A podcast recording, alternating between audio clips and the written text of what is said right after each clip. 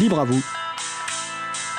L'émission pour comprendre et agir avec l'April, l'association de promotion et de défense du logiciel libre.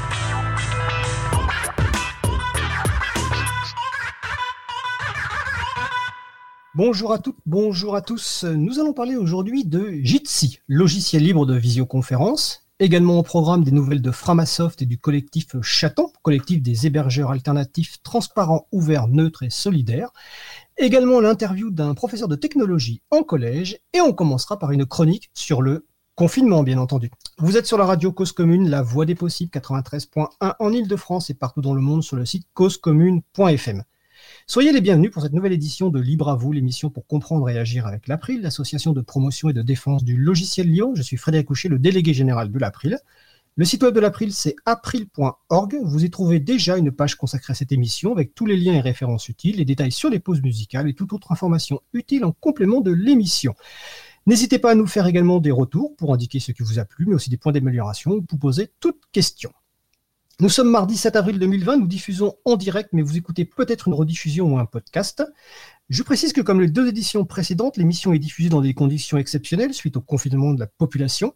Toutes les personnes qui participent à l'émission sont chez elles, et d'un point de vue technique, ce coup-ci nous utilisons Jitsi, car nous aurons le plaisir d'avoir en fin d'émission le créateur de Jitsi. Nous espérons que tout se passera bien et je vous prie, excusez-moi, de nous excuser par avance si des problèmes se produisent. Si vous souhaitez réagir, poser une question pendant le direct, n'hésitez pas à vous connecter sur le salon web de la radio. Pour cela, rendez-vous sur le site de la radio, causecommune.fm, cliquez sur chat et retrouvez-nous sur le salon dédié à l'émission, dièse, libre à vous.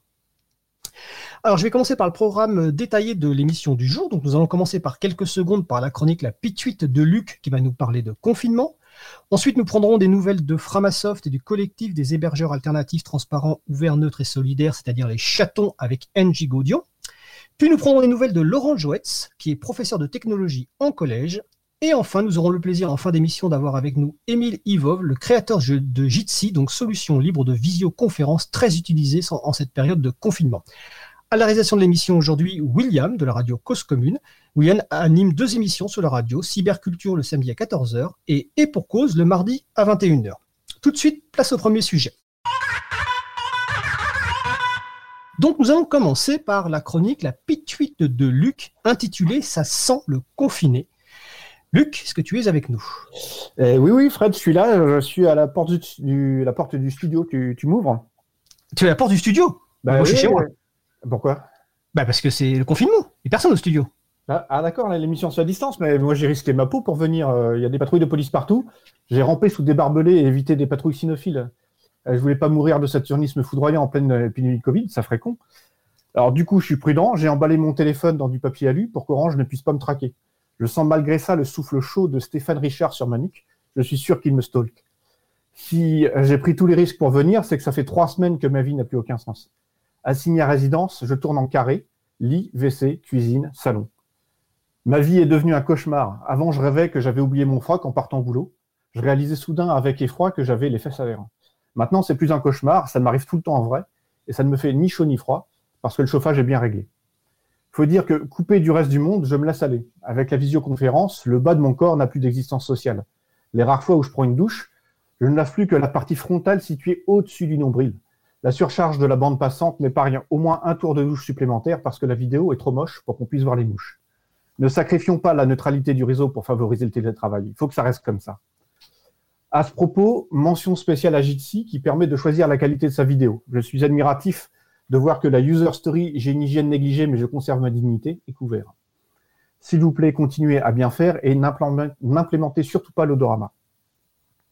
La masse musculaire de Guibol a été réduite de 50% à force de ne pas les utiliser. J'ai l'énergie d'un stagiaire photocopie de l'ISS de retour à la maison. J'envisage même de me faire amputer des deux jambons. Qui a encore besoin de ses membres inférieurs quand son univers se résume à un écran, un clavier et une souris? Alors certains gardent le moral en faisant des masques, des respirateurs sous licence libre ou mettent en place des chatons. Moi, je ne sers à rien, confiné que je suis. J'ai bien réglé un truc ou deux à la maison, mais il faut pas être une lumière pour changer une ampoule. Et surtout, ça ne change pas la face du monde. À un moment, j'ai cru que mes chroniques apportaient un peu de réconfort à mes voisins, vu qu'ils sortent tous à 20h pour applaudir. Mais en fait, non, j'ai découvert que c'est destiné au personnel hospitalier, alors qu'on n'a pas d'infrastructure médicale dans le quartier. Après avoir stocké des kilomètres de PQ, ils applaudissent des gens qui ne sont pas là. Cette vie, cette vie n'a vraiment plus aucun sens. Seul face à moi-même, je ne découvre que le néant. Si tu plonges longtemps ton regard dans l'abîme, l'abîme te regarde aussi, a dit Nietzsche. Mon regard plonge bien, je ressens l'angoissant appel du vide. En revanche, l'abîme ne me calcule pas. Il se refait plutôt les dix saisons de Friends, il en est à l'épisode 112, celui où les protagonistes discutent dans un appartement. Il y a au moins un truc qui fait sens dans cette crise. L'informatisation de la société nous évite le pire, et pas seulement de ne pas mourir d'ennui. Certains se disent que ce monde est l'arrêt et l'occasion de repartir sur des basses scènes c'est pas gagné, car même si la fin du confinement et le début de la crise économique seront assurément des catalyseurs, il y a pas mal de gens qui aussi attendent la fin du Covid-19 pour recevoir le colis de contrôle social qu'ils ont commandé sur AliExpress. À l'heure où plein de confinés sont littéralement sans culotte, peut-on espérer la fin des privilèges et de retrouver nos libertés? Quand on y pense, on peut très bien faire la révolution depuis son canapé quand on est admin 6. Pas besoin de sortir sur un rond-point pour bloquer le pays. La révolution en télétravail est à portée de clic. Il pourrait alors confier la gestion de l'épidémie à un service support, des gens habitués à s'exprimer sans se contredire, en s'appuyant sur l'avis d'experts qui répondent à côté de la plaque. On piloterait le monde comme un gros projet informatique. je ne vois pas ce qui pourrait mal se passer. Voilà, finalement, j'aurais peut-être dû rester confiné. L'avenir semble se jouer sur mon canapé. Bah écoute, euh, Luc, merci pour cette belle chronique et je, me permets quand même de t'applaudir. Je vais peut-être pas le faire parce que sinon ça va faire beaucoup beaucoup de bruit euh, sur le micro. Euh, j'espère quand même qu'on aura le plaisir de te voir au studio le, mois prochain, parce que ça voudrait dire que le confinement est, terminé. Bah, celle-ci était la bonne normalement, mais bon. Normalement, celle-ci était la bonne. J'ai l'impression que tu le fais un petit peu exprès, enfin bon. Donc c'était la, chronique, la pituite de Luc, donc de l'incroyable Luc avec un K et son site, c'est incroyableluc.org. Bah, Luc, on se retrouve donc le mois prochain, soit toujours en confinement, soit peut-être à la porte du studio, soit à l'intérieur du studio. Très bien. Et eh ben merci. Merci. bonne journée à toi. Alors, exceptionnellement, nous n'allons pas faire de pause musicale parce que nous avons un programme euh, chargé. Donc après cette chronique donc euh, sur le confinement de notre ami Luc, euh, nous allons prendre des nouvelles d'acteurs importants dans le monde du libre. évidemment, c'est Framasoft et le collectif Chaton, dont on va expliquer un petit peu ce que c'est. Donc normalement, nous avons avec nous Angie Gaudion de Framasoft. Angie Bonjour. Alors bonjour Angie, comment vas-tu? Bah écoute, ça va bien. Ça va bien. Confiné. Confiné, confiné au soleil. Confiné au soleil. Ah voilà, ça c'est vrai qu'il fait beau. Euh, en plus aujourd'hui.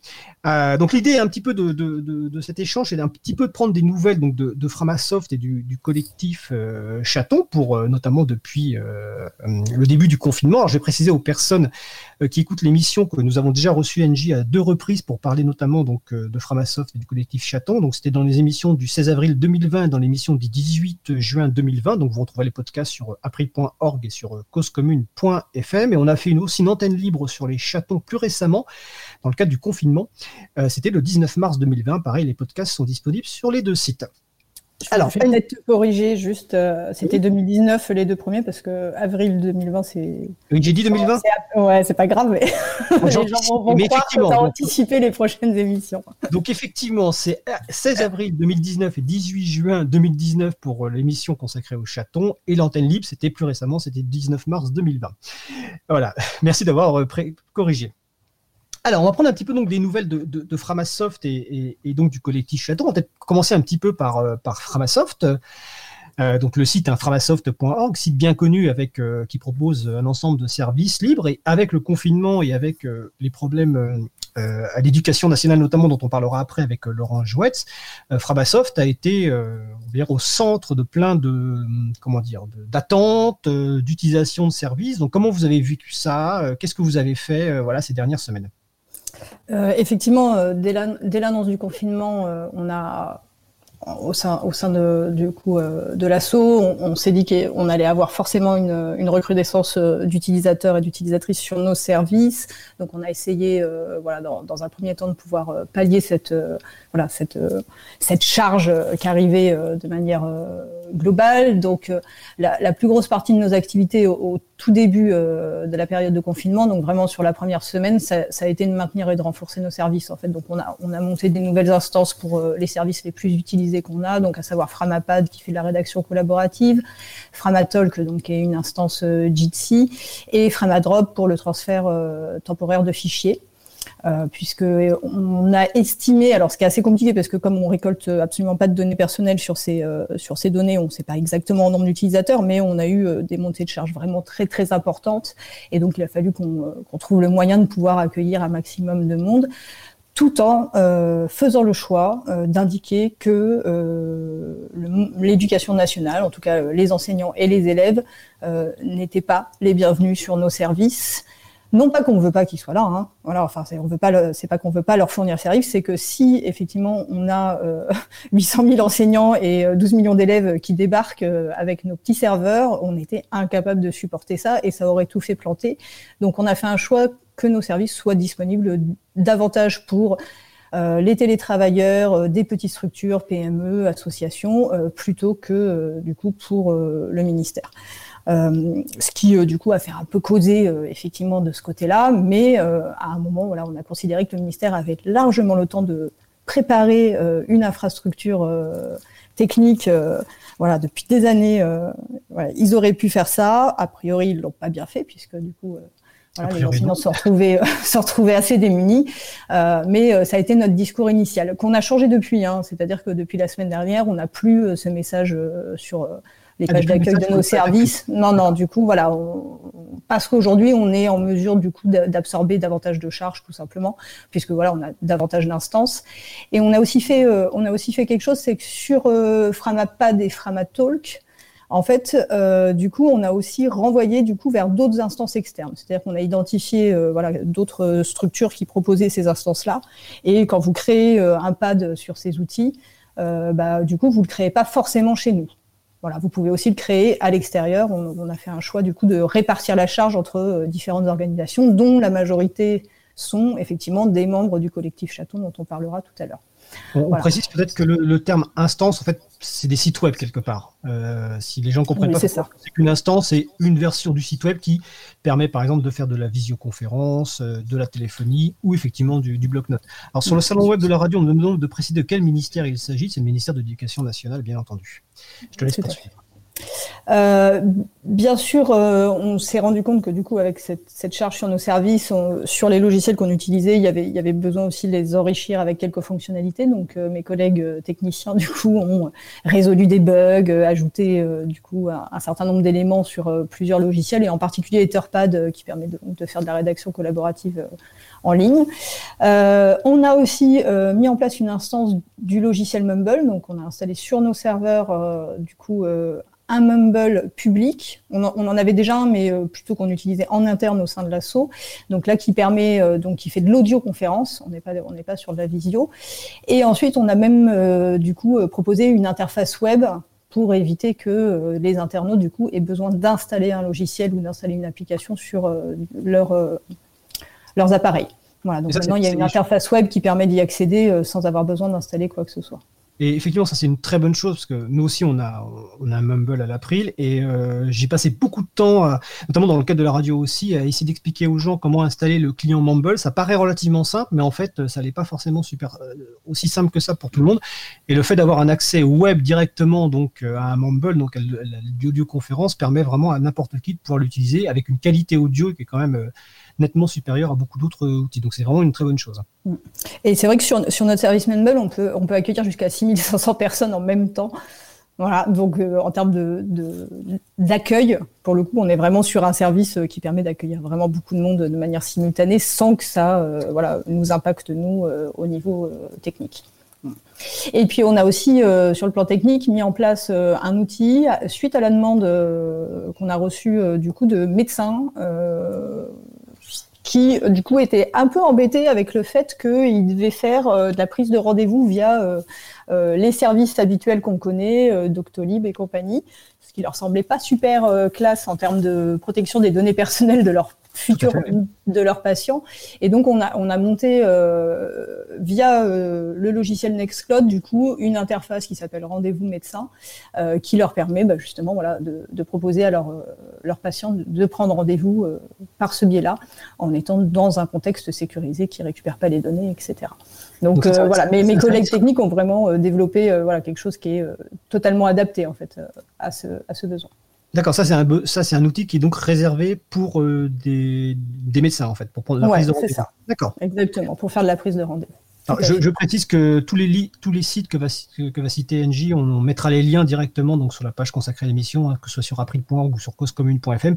Mais sinon, en allant sur framasoft.org, vous les retrouverez assez facilement.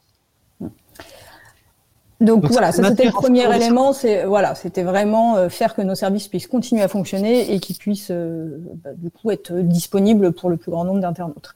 En parallèle, on a euh, du coup documenté notre activité pendant le confinement en fait au sein de de l'asso. On s'est dit que c'était vraiment très très important d'avoir un journal de confinement en fait qui racontait comment on vivait cette situation.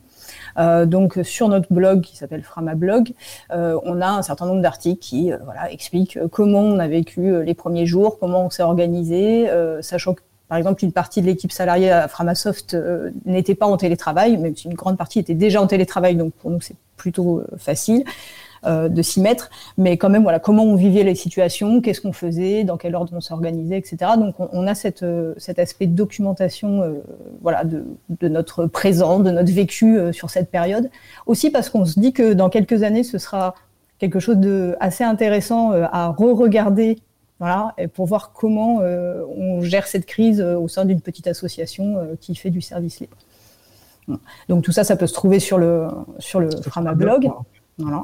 Euh, Pierre-Yves Gosset, qui est le directeur général de l'association, s'est lancé dans un travail monumental d'un mémo sur le télétravail parce que justement on a une, expérience euh, intéressante dans ce cadre-là, puisque ça fait des années qu'au sein de l'association, euh, voilà, une grande partie d'entre nous euh, télétravaillons, et donc on a, on a du coup créé cet espace où effectivement, voilà, on donne, voilà, notre avis, des conseils, nos façons de fonctionner, nos méthodes d'organisation, pour aider toutes les personnes qui se sont retrouvées du jour au lendemain à devoir télétravailler sans avoir aucune idée de comment s'organiser. Donc c'était pour nous voilà un outil qu'on fournissait euh, qui euh, allait permettre à ceux qui le souhaitaient en tout cas de, piocher dedans euh, voilà des, bonnes conduites, des méthodes, etc.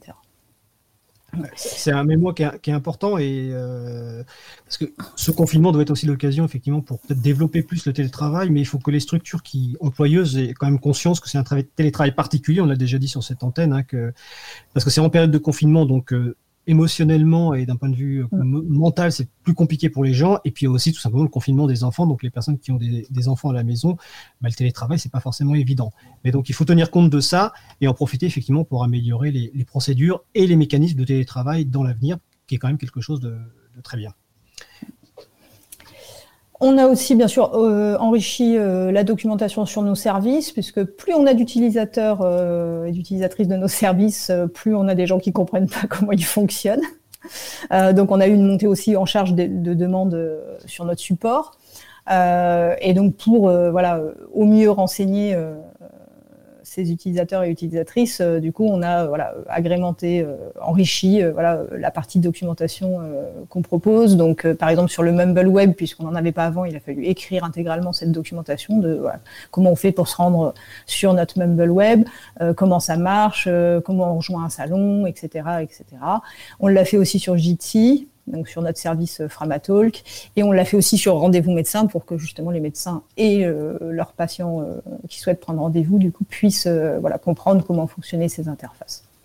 Et c'est important que ces documentations sont très bien faites. En plus, il y a des copies écran, on peut suivre très facilement. Et donc, c'est vrai que c'est une, une, grande qualité qu'a Framasoft aussi, c'est de mettre en place des services, mais la également avec la documentation qui va avec, qui permet finalement à la personne qui débarque de pouvoir suivre une documentation et d'utiliser le service. Et puis pour nous, c'est euh, en plus de ça, c'est aussi euh, quand on a des questions euh, assez basiques qui arrivent du coup via le support, on peut directement faire un lien vers la documentation sans avoir besoin de réécrire et de répondre systématiquement. voilà, en réfléchissant, en fait, on va chercher directement l'info. Donc on gagne aussi du temps par rapport voilà au soutien à, à nos utilisateurs. cependant, on a quand même eu énormément effectivement de demandes euh, via notre formulaire de contact. Et donc on a créé sur notre forum euh, Framacolibri une catégorie spécifique pour le temps euh, du confinement qui s'appelle Entraide où on a très clairement appelé à, la communauté du coup Frama bah, de pouvoir nous aider aussi à accompagner les, les internautes quand ils avaient des questions. Donc ça ça ça a très très bien pris. Voilà les gens du coup posent davantage leurs questions sur le forum et c'est pas forcément les membres Frama qui répondent à ces questions. ce qui permet voilà de répartir on va dire cette tâche d'accompagnement du coup entre un plus grand nombre d'accompagnateurs. Donc ça, c'est sur framacolibri.org. Et évidemment, les mm. personnes qui veulent aider Framasoft, qui se disent comment on peut aider Framasoft, bah, une façon d'aider, c'est d'accompagner les autres en répondant aux questions. Tout à fait. Et puis enfin, on a été euh, sollicité par plein d'acteurs euh, divers et variés euh, pour voilà, mettre en évidence leurs initiatives. Voilà, alors c'est parfois des partenaires avec lesquels on est, déjà en contact. Parfois c'est, euh, je pense par exemple au, collectif Continuité Pédagogique, euh, voilà, qui s'est monté euh, de toute façon en trois jours à partir du moment où il y a eu l'annonce du confinement. et donc voilà, on fait des, coups de projecteur sur ces initiatives afin de leur donner davantage de visibilité qu'ils ne pourraient en avoir puisque souvent ils sont très nouveaux, donc ils n'ont pas forcément voilà le, le réseau. Donc là voilà, on parle de ce qu'ils font, on explique ce qu'ils font, on le fait en partenariat avec eux et c'est important. Et on a aussi repris quelques hum, articles qui avaient été publiés euh, euh, sur des blogs euh, externes pour les rendre plus visibles. Je pense par exemple à, l'article de Stéphane Bansmeyer sur l'Internet pendant le confinement, qui permettait aussi de repréciser au tout début du confinement, je ne sais pas si vous vous rappelez, voilà, les gens pensaient qu'Internet allait craquer, enfin que ça allait lâcher, que ça allait pas tenir. Voilà. Et Stéphane Bansmeyer, pour le coup, voilà, compétence dans ce domaine-là, voilà, expliquer en quoi euh, du coup, euh, voilà, cette, cette frayeur euh, pouvait pouvait être évacuée et qu'a priori, et d'ailleurs on le voit bien, trois semaines plus tard, voilà, ça fonctionne toujours, donc tout va bien. Juste sur Stéphane Meilleur, si je peux te permettre, c'est qu'il a écrit un livre l'an dernier qui s'appelle Cyberstructure. On l'a reçu sur Libre à vous, donc vous trouvez le podcast. Et le livre doit être disponible en EPUB sur le site de l'éditeur. Donc vous cherchez Cyberstructure, Stéphane Meilleur. Donc c'est une lecture potentielle pendant le, le, confinement pour mieux comprendre Internet. Je te laisse poursuivre. Euh, après, on a continué à communiquer sur des projets qui étaient déjà lancés euh, au, pré-confinement et qui du coup arrivaient, euh, on va dire, en mise en œuvre. typiquement, le, partenariat sur un libre cours, donc un cours en ligne sur la culture libre, qui a commencé d'ailleurs hier. donc on a voilà, on a fait un petit article expliquant ce que c'était que ce cours, comment on pouvait s'y inscrire, etc. Voilà, bon, les sessions sont sont pleines, donc voilà, ce, cours se lance et puis euh, voilà, on a une vingtaine d'apprenants qui euh, du coup apprennent le monde de la culture libre euh, et des licences libres dans ce cours. Et puis on a fait un petit article sur comment les acteurs du libre se mobilisent dans le cadre justement de la solidarité numérique confinement. Donc on a listé voilà les différentes initiatives qu'on a identifiées, euh, voilà, qu'on a vu passer ou qu'on nous a fait connaître euh, dans ce cadre-là. Donc ça, c'est un article qui euh, du coup marche assez bien parce que c'est vrai qu'on y retrouve plein, plein, plein d'éléments, voilà, pour bah, tout simplement être plus à l'aise dans cette situation particulière, tout en voilà mettant en valeur les acteurs du libre qui du coup ont fait énormément de choses sur voilà sur sur le début du confinement, qui se sont vraiment activés très fortement. Euh, voilà, en fait, on, a, voilà, on accueille, on continue à accueillir. En parallèle, on fait ce qu'on faisait déjà, mais voilà, euh, différentes interviews pour des médias, euh, pour expliquer alors soit notre positionnement par rapport à ce confinement et en particulier par rapport à l'éducation nationale, mais aussi tout simplement la découverte des outils. Voilà, ça c'est une activité plus, on va dire, régulière, mais qui a pris un peu plus de place dans notre, dans notre activité sur ces trois dernières semaines. Voilà, donc ça c'est ce qu'on a fait voilà sur les trois dernières semaines. Peut-être pour vous dire, au sein de Frama, pour le coup le confinement nous touche euh, euh, toutes et toutes hein, euh, au sein de l'association. les deux premières semaines ont été épuisantes. vraiment parce qu'il y avait énormément de choses à faire. Alors c'est très dynamisant hein, de se retrouver dans une situation de pression comme ça où il faut s'activer. Ce qui fait que quand même au bout de deux semaines, on a été très très fatigué au moins euh, psychologiquement. Et depuis euh, du coup la semaine dernière, euh, voilà, sur les semaines à venir, on a décidé de manière collective que bah, il fallait que du coup on s'épuise pas trop et que ça y est, l'urgence n'était plus une urgence et qu'il fallait qu'on pense à sortir de cette urgence, donc repenser effectivement ce qu'on allait faire dans les semaines à venir avec du coup une, un souci vraiment très très fort au sein de l'association du bien-être euh, des membres. Voilà, on, on, prend très très souvent des nouvelles les uns des autres.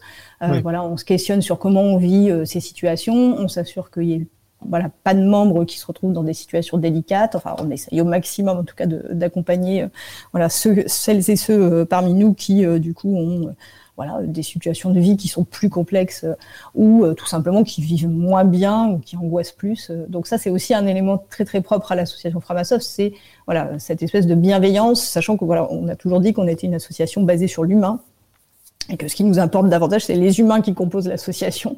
Il faut que ces humains soient bien. Je partage tout à fait ça. Effectivement, pour nous aussi, c'est l'humain c'est principal et les outils comme Mumble par exemple ou Jitsi ou d'autres outils permettent de garder ce contact visuel donc notamment puis audio aussi. Et on peut faire ça tous les jours ou une fois par semaine par exemple faire un point prendre une nouvelle etc donc c'est vraiment très important.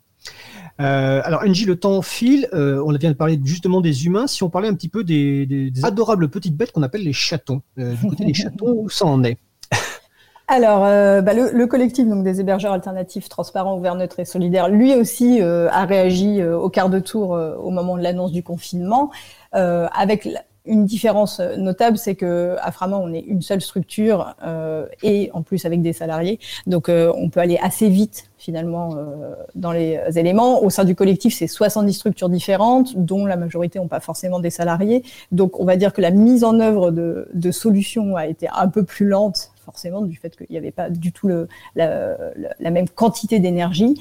Mais globalement, qu'est-ce qui s'est passé euh, du côté des chatons C'est qu'on s'est rendu compte que les gens étaient hyper perdus euh, en termes d'outils. Dès le début, en fait, ils savaient pas du tout quels outils utiliser.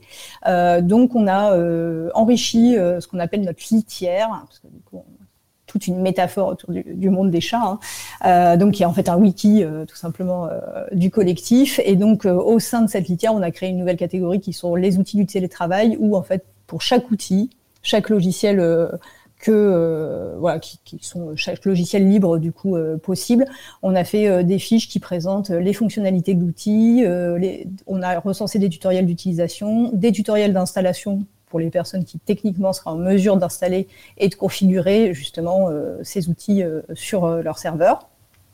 Et puis une liste d'instances publiques identifiées. Au tout début, je me souviens, tout le monde me disait oui, mais alors Jitsi, du coup, je vais où pour retrouver Jitsi. Donc là, on a répondu vraiment à ce besoin très très rapidement en essayant d'identifier du coup un maximum d'instances. donc on l'a fait sur plein de logiciels, voilà, Jitsi, Mumble, Mattermost, RocketChat, enfin voilà, il y a une liste assez importante du coup sur la litière qui est vraiment de la documentation et de l'accompagnement des internautes euh, dans la découverte de ces outils. Et en parallèle, euh, on a travaillé sur euh, un nouveau site qui s'appelle entraide.chaton.org, donc chaton pluriel, qui est en fait un portail d'accès simplifié à des services en ligne sans inscription et qui répondent aux besoins les, les plus courants des internautes. L'intérêt de ce, de ce site web, c'est que euh, du coup, on a une, interface simplifiée qui permet très très vite euh, d'accéder voilà, à, ces, à ces outils sans se poser la question de chez qui je vais pour trouver l'outil, sachant qu'en fait, on, a un système de à chaque fois, à chaque fois que vous vous connectez, vous n'allez pas avoir les outils chez les mêmes opérateurs, chez les mêmes hébergeurs. On a pris du coup parmi les chatons tous ceux qui proposaient voilà, un, euh, un service euh, logiciel et euh, ça tourne pour que la charge soit répartie entre l'ensemble des structures qui composent Chaton et que ça ne surcharge pas l'un d'entre nous plutôt qu'un autre. pour, qu'en fait la charge repose sur le collectif des, des, différents sites d'hébergement. D'accord. Donc c'est entraide.chaton.org avec chaton au pluriel au pluriel, exactement. Et euh, donc ce site, on voilà, créer un site web rapidement, euh, voilà, c'est beaucoup d'énergie. Donc euh, voilà, il y a, y un petit groupe de travail qui s'est monté du coup pour pour arriver à faire ça dans des dans des délais du coup très très rapides. donc ça, c'était la, la plus grosse partie du collectif. bien sûr. on a un forum au sein du, du, collectif Chaton qui est un forum public, hein, donc sur lequel les échanges sont visibles auprès de tous. Et donc on a aussi une arrivée, voilà, de plein de gens sur notre forum euh, qui viennent nous poser des questions. Euh, donc on a toute cette alimentation du forum pour répondre euh, voilà aux différentes questions qu'on nous pose. Donc ça c'est super parce que du coup ça dynamise énormément le collectif dans son ensemble. Super. donc là, c'est l'actualité en 2-3 minutes maximum. Et demain, est-ce qu'il y a des projets, des, visions bah, Côté Frama, la question aujourd'hui, et voilà, on l'a pas, on l'a pas vraiment réglé, mais la question qu'on se pose, c'est qu'on avait euh, identifié une feuille de route pour 2020 qu'on avait euh, publiée euh, du coup en, novembre dernier, et on se rend bien compte que cette feuille de route, on va pas pouvoir la tenir puisque là, on a fait autre chose ces trois dernières semaines et on va sûrement faire autre chose que cette feuille de route encore dans les semaines à venir. Donc aujourd'hui, on s'interroge sur comment, voilà, on va pouvoir faire certaines parties, une certaine partie de ce qu'on avait annoncé, comment on gère le fait qu'on va peut-être pas réaliser sur cette année du coup une voilà, une autre partie de, cette feuille de route. Typiquement, on avait annoncé qu'on allait faire une, collecte pour euh, financer euh, euh, la V3 du logiciel Peertube. Et très clairement, le contexte fait que quand même, on ne va pas être en mesure de faire ça. voilà, puisque en plus cette collecte, on l'avait prévu du coup de début mai, jusqu'à fin juin. Euh, donc là, on n'est pas du tout prêt euh, pour, euh, pour arriver à faire ça dans les temps. Donc on est en train d'essayer de voir comment on va pouvoir changer du coup la forme de cette collecte. voilà, on sera plus du tout sur un crowdfunding habituel. Voilà, c'est pas défini encore. On est encore dans le questionnement sur comment on va améliorer ça. en revanche, ce qui va sortir a priori, voilà, courant mai, qui était déjà prévu courant mai, c'est qu'on avait lancé un questionnaire pour recenser les acteurs, les actrices de l'accompagnement numérique libre. Et donc ça, on est en train de faire le travail de synthèse pour justement euh, pouvoir sortir euh, euh, bah, tout simplement la liste de ces différents acteurs, parce qu'on se rend bien compte aussi aujourd'hui que cette liste, elle manque en fait sur l'aspect médiation numérique. On a vraiment besoin que ce, travail sorte, donc voilà, il, devrait arriver du coup dans les semaines à venir. On va maintenir ce qu'on avait annoncé en septembre sur la fermeture de services. On avait annoncé qu'on allait fermer un certain nombre de services. Donc ça, ça, voilà, ça va continuer à se faire. Et donc en parallèle, on, continue à travailler sur ce qu'on appelle les pages alternatives. Quand un service ferme, en fait, on a une page qui indique euh, OK, le service ferme chez nous, mais on vous laisse pas tout seul dans la mouise. Euh, on vous propose du coup d'aller voir à tel ou tel ou tel endroit pour euh, avoir un service équivalent. D'accord. Voilà, donc ça, il y a un travail de préparation effectivement de toutes ces, toutes ces pages. Voilà. Euh, et puis là, on se rend compte depuis le début de la semaine, ça y est, que euh, nos deux développeurs, donc Chocobos euh, sur Peertube et Tessit sur Mobilison, sont un peu moins mobilisés sur le maintien des services existants. Et donc vous pouvoir recommencer, on va dire, leur activité habituelle qui est de coder, voilà, programmer. Du coup, c'est développer ces, ces logiciels tout simplement. Donc ça va revenir petit à petit, sûrement pas autant qu'en en, contexte euh, plus normal, mais euh, voilà, on va ils vont pouvoir remettre le nez dedans un peu plus pour euh, continuer à avancer du coup sur, sur ce développement. Voilà. Et enfin, on avait annoncé un projet de cloud. Voilà. Là, aujourd'hui, on ne sait vraiment pas si on va être capable du coup de, de le fournir d'ici la fin de l'année. Donc voilà, on en est vraiment au stade de la réflexion. On est on est dans une phase là depuis quelques jours qui est voilà comment on va faire, qu'est-ce qu'on fait. Enfin c'est pas voilà c'est pas c'est pas hyper défini. On est encore beaucoup dans cette réflexion là et je pense qu'on prend le temps justement de réfléchir avant de repartir euh, bille en tête du coup en essayant de faire euh, exactement ce qu'on avait annoncé alors que le contexte a changé. D'accord. En tout cas, ça, ça nous donnera l'occasion de, de, prendre des nouvelles. Je vais juste préciser, de, on a parlé de PeerTube, c'est un service de, de, partage de vidéos décentralisé, on peut dire, et Mobilisons, c'est un outil pour permettre aux organisations bah, de s'organiser, de se mobiliser, de partager des événements. C'est ça Ouais, nous, on, souvent on le présente comme l'alternative aux événements et aux groupes sur Facebook. D'accord, ok. Voilà. Bon, bah écoute, en tout cas, euh, on va reprendre des nouvelles euh, bientôt. On te souhaite le meilleur ainsi qu'à tous tes collègues et tous les membres de Framasoft. Hein, et puis merci pour ce que vous faites. Euh, voilà, tu leur fais des bises virtuelles de, notre part, hein, avec grand plaisir. Euh, donc c'était euh, Gaudion de Framasoft. Tous les liens donc qu'elle a cités, vous les retrouverez sur les références, euh, évidemment bah, sur framasoft.org et sur chaton avec un s.org et également sur le site de la radio causecommune.fm et sur le site de l'April, april.org dans les pages consacrées à l'émission. Angie, je te remercie, et je te souhaite de passer une belle fin de journée ensoleillée donc. Merci beaucoup pour l'invitation en tout cas. Bah, à très bientôt. À bientôt, Angie. Euh, cher maestro William, nous allons passer une pause musicale. Nous allons écouter Cool Nights par Dizzy et on se retrouve juste après. Cause commune 93.1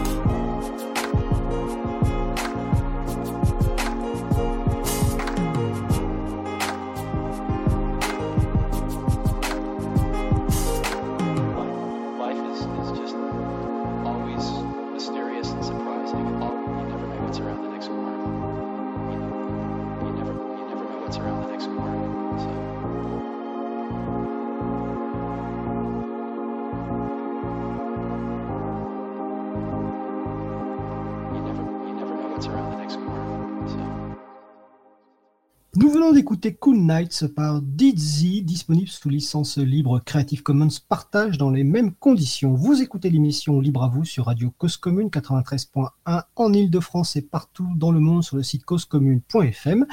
Je suis toujours Fred Coucher, le délégué général de l'April et nous prenons des nouvelles de personnes avec qui nous avons déjà échangé dans le cadre de l'émission. Et donc maintenant, nous allons euh, parler avec euh, Laurent Joetz, euh, qui est donc professeur de technologie en collège, référent numérique de l'établissement et qui avait participé à l'émission Libre à vous consacrée au logiciel libre et le monde éducatif, le collège, émission du 4 février 2019, euh, disponible donc sur causecommune.fm et sur april.org les podcasts. Donc Laurent, tu es avec nous? Bah oui, bonjour. Bonjour Laurent, je rappelle aux personnes qui veulent participer à notre conversation, vous pouvez nous rejoindre sur le salon web dédié à l'émission sur le site causecommune.fm, bouton de chat, salon dièse libre à vous. Euh, bah Laurent, comment ça va? Bah ça va bien, ça a été euh, une période un peu compliquée en tant que référent du numérique de l'établissement, après comme tous les enseignants euh, aussi pour préparer les cours et puis prendre en charge les élèves à distance, c'est pas simple, hein, c'est assez fatigant, mais super riche en fait. D'accord. Alors justement, on va en parler un petit peu, euh, de ce, retour d'expérience, parce qu'effectivement, juste avant, on avait NJ de Framasoft euh, qui nous parlait un petit peu de leur, comment ils avaient vécu ça de leur côté. Donc, il était intéressant d'avoir aussi un retour d'expérience côté euh, en, en, enseignement. Et le premier point que tu souhaitais aborder, c'est l'importance des outils décentralisés déjà en place. Bah, en fait, dans notre établissement, nous, euh, cette histoire de chaton dont on entend parler depuis longtemps avec Framasoft, et puis euh, euh, c'est, cette demande qu'on a vu apparaître de Framasoft qui dit bah, Vous êtes gentil, vous avez bien testé nos outils, mais maintenant, il faut vous débrouiller tout seul sans nous. Ça fait un petit moment déjà que dans mon établissement, on l'a mis en place. Alors, euh, j'ai pas fait ça tout seul, hein, et puis j'ai bien conscience que je suis pas un établissement qui est forcément représentatif de tous les établissements de France, mais donc on, on, est une communauté de libristes qui avons mis en place ça dans nos établissements euh, déjà depuis un moment, notamment euh, en utilisant des serveurs pédagogiques Samba Edu qui sont associés à des serveurs Nextcloud qui permettent aux élèves d'accéder de chez eux euh, au partage du réseau, même déjà, on le faisait déjà en temps normal, ça fait plusieurs années. Donc en fait, ce type d'usage-là, euh, accéder euh, de chez soi aux documents qui sont stockés au lycée, nos élèves, ils savaient faire. Donc bah, ça nous a, on, a du coup pour cette partie-là été assez indépendant, notamment de Framasoft. Et puis comme on l'a vu aussi, les ENT, les espaces numériques de travail qui sont mis à notre disposition par euh, les conseils généraux, les conseils régionaux, etc. Euh, oui, c'est ça, un hein, département pour les collèges, euh, région pour les lycées. Pour les lycées. Ben, on a bien vu que ben, pour tenir le pour tenir le choc face à l'afflux de connexion des premiers jours de confinement, il a fallu qu'on se débrouille sans quoi. Et on était bien content d'avoir notre Nextcloud à nous. Alors Nextcloud, on en a parlé dans, une émission de Libre à vous il y a quelques semaines. Hein, je renvoie sur le, site de la radio, sur le site de l'April. Hein. C'est un, service, un logiciel libre qui permet de mettre en place un service de partage de fichiers, d'agenda, de photos, euh, d'outils collaboratifs. Donc voilà, c'est quelque chose qui se développe de plus en plus. Et donc là, ce que tu dis, en fait, quelque part, et tu as précisé que tu n'es pas forcément représentatif de l'ensemble des établissements, c'est que vous, vous étiez entre guillemets prêt parce que vous aviez déjà des outils qui vous permettaient de travailler finalement à distance et d'avoir un accès décentralisé quelque part euh, à vos outils pour vous en tant qu'enseignant et pour vos, élèves. C'est ça? Exactement, c'est ça. Et donc on, savait qu'on avait déjà ça en place, donc on n'était pas obligé d'avoir besoin de se connecter à l'ENT pour faire du partage de documents. Et puis dès le vendredi soir où on a appris qu'on allait être confiné, qu'on retournerait pas dans les établissements, on a très très vite réfléchi avec d'autres collègues et d'autres établissements aux alentours comment on allait pouvoir mettre en place euh, un moyen de communiquer avec les élèves euh, pour faire cours, faire de la visio hein, en quelque sorte. Donc on, connaissait Jitsi, euh, on avait bien conscience que si on allait tous taper dans Framatol, ça marcherait pas. Et donc, euh, et donc, on a cherché des alternatives. Alors, notre euh, notre ENT euh, en Ile-de-France, nous, était en train de mettre en place aussi dans l'urgence un outil qui s'appelle Big Blue Button, intégré à l'ENT. mais on était conscient aussi que bah, la connexion à l'ENT, elle serait compliquée les premiers jours. Donc, on s'est dit pourquoi on prendrait pas nous en charge l'installation de ce logiciel libre Big Blue Button et le mettre sur notre infra d'établissement. Donc, je répète hein, que je suis pas forcément représentatif, mais dans mon établissement, on a euh, un gros serveur avec euh, des machines virtuelles Proxmox, on a euh, une liaison fibre 50 mégas et on avait un bloc d'IP dont une IP libre et donc on s'est monté notre serveur de visio à l'établissement, spécifique à l'établissement, en urgence dans le week-end en fait. Ce que tu appelles IP, c'est ce qui permet de, de, se connecter à un serveur via une adresse en fait. Voilà, parce que l'installation de Big Blue Button elle est un petit peu technique si on ne dispose pas d'une IP publique sur Internet. Voilà. D'accord. C'est juste avant que tu continues sur Big Bull Button et que tu nous en parles un petit peu, il y a une question sur le salon web. Euh, sur le cloud de ce lycée, y a-t-il eu une grosse augmentation de la consommation pendant le confinement? Et seconde question, comment les utilisateurs et utilisatrices sont-ils connectés sur le cloud? Alors pour répondre à la première question, euh, en fait, on, s'est amusé à, sortir les graphes euh, de la première semaine et étonnamment, euh, on, a donc des, courbes avec le, flux entrant et le flux sortant, le débit entrant, le débit sortant. Et ce qui est très très rigolo, c'est qu'en fait, les courbes se sont inversées. on n'a pas du tout saturé sur notre lien sur notre lien fibre, mais tout ce qui était en, en entrée les, les, semaines précédentes est passer en fait à peu près euh, en sortie. Euh, euh, en fait, c'est juste symétrique, C'est vraiment étonnant. Et puis pour répondre à la question comment il s'identifie sur le Nextcloud, bah ça c'est la force du projet Samba Edu. On a donc un, serveur qui gère un annuaire et les élèves, euh, les élèves sont identifiés avec euh, avec leur identifiant habituel qu'ils utilisent en classe.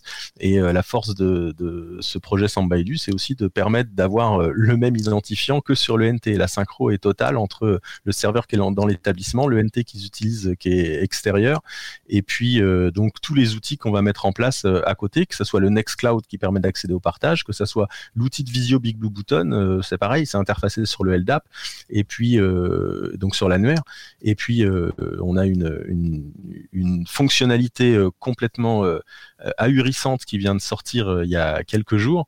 C'est la, possibilité pour les élèves d'accéder de chez eux dans un navigateur aux, machines de l'établissement en RDP. C'est-à-dire qu'en fait, ils se connectent sur le serveur Sambaidu et on a découvert et mis en place un, outil qui est maintenu par le projet Apache qui s'appelle Guacamole toujours rigolo ces noms-là, ça me fait marrer, euh, et qui permet donc dans un navigateur de voir euh, ce que verrait euh, l'élève sur l'écran de son ordinateur en classe. Et c'est excessivement fluide.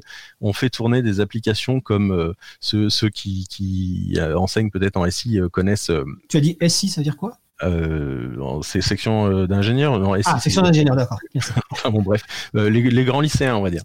D'accord. Moi, je suis plutôt collège, alors bon. Euh, et, donc, ce qui est assez impressionnant, c'est que c'est complètement fluide, c'est bluffant, bluffant. Et donc, euh, le prof, il va euh, diffuser l'écran de son ordi du lycée dans le visio, dans l'outil de visio du lycée aux élèves qui sont chez eux, mais qui sont connectés avec les identifiants du lycée ou de l'ENT. D'accord. Alors ça c'est intéressant parce que c'est effectivement d'un point de vue usage, mais ça montre aussi l'hyperactivité finalement de ce projet dont tu parles d'accès serveur qui est donc Samba Edu. Hein, vous trouverez les références. Alors c'est sambaedu.org hein, si vous cherchez sur internet. Ce projet est vraiment hyperactif parce que finalement bah, c'était rajouté récemment cette fonctionnalité. Exactement. bah, en fait le, la force du projet Samba Edu c'est que c'est fait par euh, des profs pour des profs. Donc on est exactement, on répond exactement aux, aux besoins euh, des enseignants. Et pour, on peut pas faire plus direct que du, du producteur au consommateur en fait, enfin du demandeur au codeur. on peut pas faire plus direct. Alors, ça nécessite certes des compétences, tout le monde les a pas, mais tout le monde peut participer, euh, rien qu'en euh, remontant des bugs, en faisant des demandes sur le sur le GitLab, etc. Donc c'est c'est assez assez, et disons qu'on j'ai presque envie de dire qu'on va profiter de de ces de cette euh, période un petit peu compliquée pour faire connaître toutes les possibilités qui étaient sous-jacentes au projet depuis très longtemps, mais pour lesquelles les, les, les différents personnes qui, les décideurs, n'étaient pas conscients de ce que ça pouvait apporter. Voilà. Et là, c'est là où on voit une, une force vraiment euh, exceptionnelle euh, de, de, de la localisation à la fois des compétences et des infrastructures dans les établissements scolaires.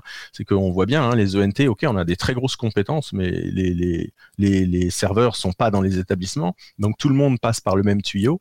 Là, euh, dans un établissement, on peut, on a quoi, aller au maximum 1000, 2000, 2000 élèves, 2500 élèves, 2500 élèves sur une fibre 100 mégas, c'est rien du tout. D'accord, c'est intéressant d'avoir effectivement la localisation des, des, des, serveurs, des compétences et euh, finalement d'être préparé. Je vais juste préciser, parce qu'on nous fait remarquer sur le salon que, que tu n'es pas forcément représentatif, comme on l'a dit tout à l'heure. Euh, lors de l'émission Antenne Libre qu'on a fait le 19 mars 2020, euh, donc les podcasts sont disponibles sur april.org et sur causecommune.fm, nous avions notamment Vincent-Xavier Jumel, donc, qui lui enseignant en lycée en Seine-Saint-Denis, dont les conditions ne sont pas du tout les mêmes et donc, je renvoie les personnes à l'écoute de cette antenne libre qui avait duré deux heures où justement lui avait expliqué les problèmes qu'il pouvait avoir et comment il faisait en mode confinement. C'était au tout début du confinement. Euh, on va revenir euh, sur Big Blue Blueton pour que tu nous expliques un petit peu euh, à quoi sert cet outil en fait. Qu'est-ce qu'il a de finalement de magique donc Big Blue Button. Bah, en fait, c'est un équivalent euh, assez étonnamment ressemblant de l'outil qui est mis en place, en place par le CNED, euh, c'est-à-dire que on fait de la classe virtuelle. Alors c'est comme Jitsi, sauf qu'il y a des fonctionnalités un peu en plus. Euh, ça tient bien la charge quand on est vraiment très nombreux. Hein. On a fait euh, notre AG d'association euh, à 40 dans un salon et ça tient sans problème la charge. Il y a des systèmes de vote, on peut lever la main, la main, etc. On peut, on peut donc on peut définir quelqu'un comme présentateur qui va passer un diapo par exemple, que tout le monde va pouvoir euh, visualiser en même temps. On peut partager des vidéos, tout le monde va voir en même temps. Euh, et puis, on peut partager euh, un écran, de, une fenêtre de son écran, etc. Et puis, on peut donner ces droits-là aussi aux, autres utilisateurs. Alors, Jitsi, qui sera présenté tout à l'heure, peut sans doute faire beaucoup de ces choses-là. mais voilà, on est parti sur Big Blue Button et puis ça marche vraiment très bien. On est assez bluffé par les, par les performances pour revenir un petit peu sur le commentaire qui a été évoqué juste avant euh, euh, par euh, Vincent Xavier Jumel, je crois. bah oui, ça, j'en suis très clairement conscient. Hein. Nous, dans notre établissement, je suis en plus dans un établissement assez spécifique puisque je suis, dans un lycée REA qui accueille des élèves porteurs de handicap moteur pour certains et donc qui on a énormément d'usages informatiques autant dans l'établissement que les élèves à la maison. Et ça, clairement, c'est pas le cas partout. Et on voit quand même qu'on a quelques élèves que, avec cette histoire de visio et de confinement, euh, qu'on a perdu. Ceux qui euh, n'ont qu'un smartphone, par exemple, c'est très compliqué. Euh, ceux qui ont un ordinateur à la maison, mais où ils sont cinq gamins plus la maman qui travaille en visio, etc. Eh ben, faut trouver les créneaux et c'est pas toujours possible. Et on en est tout à fait conscient. Ça, c'est c'est un, vrai écueil et c'est pour ça aussi que bah, je participe moi à titre personnel à des install parties organisées euh, euh, à la Villette notamment euh, par par l'association Parinux hein, qui organise les premiers samedis et je vois bien que c'est super important aussi de de, de faire. ce qu'est une install party, s'il te plaît? Une install party, bah en fait, euh, on vient avec son ordi qui marche plus, puis on part avec un ordinateur qui marche. bon, on, se, on, reçoit de l'aide pour se faire installer un, un système libre, soit sur l'ordinateur, soit sur le, téléphone, on va dire. Voilà, et on voit bien qu'il y, y, a une, il y a une vraie fracture numérique euh, au niveau euh, familial en fait. Hein. Il y a des, des familles avec chacun, chaque enfant a son ordi dans sa chambre et, il y a des familles, ben il est partagé où il n'y a même pas d'ordi quoi. Et, les collègues, tes collègues, ils sont aussi aguerris que toi euh, en termes de, paramétrage de salon, tout ça, ou euh, ils ont plus de mal? Bah, La première semaine, euh, même dès le premier week-end de mémoire, hein, on a fait euh, des visios euh, entre profs pour faire de la formation à la visio. Alors c'est assez rigolo parce que quand on fait ça, bah, on a euh, l'écran qui se qui se remplit à l'infini. mais voilà, je les ai formés assez rapidement. C'est quelque chose que le référent numérique en établissement il a l'habitude de faire. En général, on fait ça après 16h30 dans une salle quand tous les élèves sont partis. Puis on a deux trois collègues qui sont intéressés par le sujet. Et puis les autres, bah ils ont leur vie à côté et on comprend très bien qu'ils viennent pas forcément. Bah là là en en, travail à distance et avec le besoin qui se faisait sentir, on était excessivement nombreux. Après, tout le monde est clairement pas euh, au même niveau d'aisance avec l'outil, c'est tout à fait compréhensible et on peut pas exiger euh, non plus à un enseignant qui a des enfants en bas âge de se connecter à heure fixe pour faire de la visio avec ses élèves depuis son domicile. C'est pas possible. Il y a des cas où on peut pas. Ça c'est clair. Oui, et en plus, je crois que tu l'as déjà dit tout à l'heure, mais l'expérience montre que la visio, c'est quand même épuisant aussi. Il y a un côté quand même qui est, euh, de point de vue cognitif, qui est beaucoup plus fatigant en fait euh, qu'avec des cours en présentiel classique. Bah ouais, c'est c'est épuisant, euh, c'est épuisant parce que tenir, enfin tenir une classe. Hein, après, tout dépend de la classe, hein, des élèves. Euh, ça dépend aussi de comment on est prof. Hein, on est tous différents par rapport à ça, mais on fait pas la, on fait pas la la, discipline de la même manière. Et puis le regard euh, au gamin qui est peut-être un peu déconcentré des fois ça le recadre tout de suite. Euh, voilà c'est complètement c'est des choses qui s'expliquent pas forcément qu'on acquiert avec l'expérience. Et puis c'est complètement différent en visio ça c'est très clair. Hein, alors il faut relancer très très régulièrement à l'oral déjà hein, parce que on met pas forcément la webcam. Au début ils mettaient leur webcam les élèves un petit peu. Puis euh, et puis au fur et à mesure que la période avance on sent qu'ils sont en pyjama en fait le matin donc ils mettent plus la webcam. Euh, voilà. Puis moi, alors moi par contre, je m'arrange aussi toujours pour la mettre pour qu'ils me voient. Je pense que c'est important euh, de garder un contact. Et puis quelque chose de, rigolo aussi, c'est qu'à la fin de mes cours en visio, je leur laisse toujours cinq minutes. Je laisse le salon ouvert. Moi, je coupe mon micro, je coupe ma caméra, et puis entre eux, euh, ils échangent. C'est important aussi ces moments-là. Ah tu les laisses entre eux, ça c'est bien. Ouais. À tel point que notre CPE, elle va essayer de mettre en place d'ici, bah, pour la rentrée, parce que là en, région parisienne, on est en, vacances scolaires. Donc dans 15 jours, on, va essayer de faire des récréations en visio euh, qui sont euh, avec un adulte hein, présent dans le salon, euh, CPE ou un surveillant, et puis permettre aux élèves de, de, de s'échanger un peu, surtout en essayant qu'ils évitent les Discord, WhatsApp, etc. dans la mesure du possible, quoi. Et ça, c'est un vrai un vrai plus hein, qu'on a avec Sambaidu, c'est que les élèves ils sont identifiés forcément hein, en passant par un serveur de visio qui est lié au compte ENT, alors que bah, quand on, on voit un petit peu ce qui se passe dans l'outil du CNED, euh, bah, il suffit ah bah. d'aller lire un petit peu. Euh, Alors justement, je, je de te couper parce que tu, je sais pas, tu dois être sur le salon en même temps parce qu'il y a. Alors non, web, pas le salon en même temps, non. Eh ben, il y a quelqu'un qui me pose la question, qui pose la question sur le salon web. Y a-t-il eu des intrusions dans la solution de visio utilisée par Laurent, donc qui est Big Blue Button, comme on en a entendu parler pour la solution du CNED, qui est BB Collab. Donc c'est ce que, ce tu es en train de parler en fait. Exactement. Alors BB Collab, en fait, euh, le, prof, il va diffuser, un, il va générer un lien pour sa classe et puis il va la diffuser par tout moyen possible. Alors ça peut être par mail perso, ça peut être euh, sur un groupe WhatsApp, j'en sais rien, en fonction de comment il communique avec ses élèves, puisqu'on a tous été contraints de faire des trucs pas franchement RDPD, RGPD compliantes au début, hein, euh, notamment euh, l'extraction des adresses mail des élèves depuis l'ENT pour pouvoir prendre contact avec eux, puisque l'ENT marchait pas. Donc euh, voilà. Et, après, bah, n'importe quel gamin va poster ce lien sur Twitter ou sur n'importe quel euh, réseau ouvert et, euh, et n'importe qui peut rentrer dans le salon. Alors j'ai, à ma connaissance, hein, Bébé Collab va mettre en place très très rapidement un système de salle d'attente où en fait le prof pourra aller piocher ses élèves dans la salle d'attente pour les mettre dans la classe, que n'importe qui puisse pas euh, s'introduire. Euh, ben nous, on n'a pas ça euh, avec l'outil de visio Big Blue Button parce que justement, il est interfacé avec le LDAP en fait, avec l'annuaire de notre, serveur. D'accord. Ben écoute, c'est super.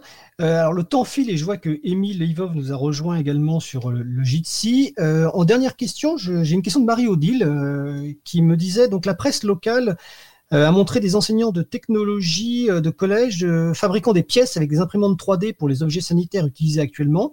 Et elle dit, n'est-ce pas là une belle reconnaissance de la discipline, donc la technologie, de la, de la fabrication qui doit s'y pratiquer? Et elle pose la question, est-ce que les décideurs politiques comprendront un jour la nécessité de cette discipline, travail en groupe, matériel? Est-ce que tu es optimiste de, sur, de ce point de vue-là? Alors oui, moi je suis assez optimiste. je suis un, un, peu, un peu embêté parce que j'adorerais le faire. J'ai deux imprimantes au lycée, mais mon établissement est En plus, j'habite assez loin de mon établissement. Je serais à côté, j'y je, serais, surtout que j'ai du stock de filaments, etc. J'ai vu tout ça passer. Euh, mon problème, c'est le temps. en tout cas, mais c'est clair que si moi j'aurais adoré participer à ça, j'ai moi des copains hein, qui, notamment au Fab Lab de Mulhouse, qui se sont lancés dans des productions de, de masques assez industriels au Fab Lab. Je sais pas combien ils ont récupéré d'imprimantes et ils impriment des trucs de fou. Euh, donc euh, ouais, je pense que de toute façon, on, est face euh, est face à une situation tellement tellement inhabituelle que bah, on, va voir plein plein d'initiatives comme ça qui, j'espère, j'espère, vont faire réfléchir un petit peu les politiques. Hein, moi, je vais revenir un petit peu prêcher pour ma chapelle, mais ce qu'on arrive à faire avec le projet Samba Edu, on sait nous qu'on sait le faire depuis très longtemps, mais les politiques n'avaient pas encore compris la puissance de l'outil. Bah écoute, comme dirait Maïréodi, le Laurent Jouette, ministre de l'Éducation, pour mettre en place, généraliser ça. Euh, non, moi j'aime bien, j'aime bien rester un petit peu dans l'ombre. T'aimes bien faire des choses utiles. C'est ça.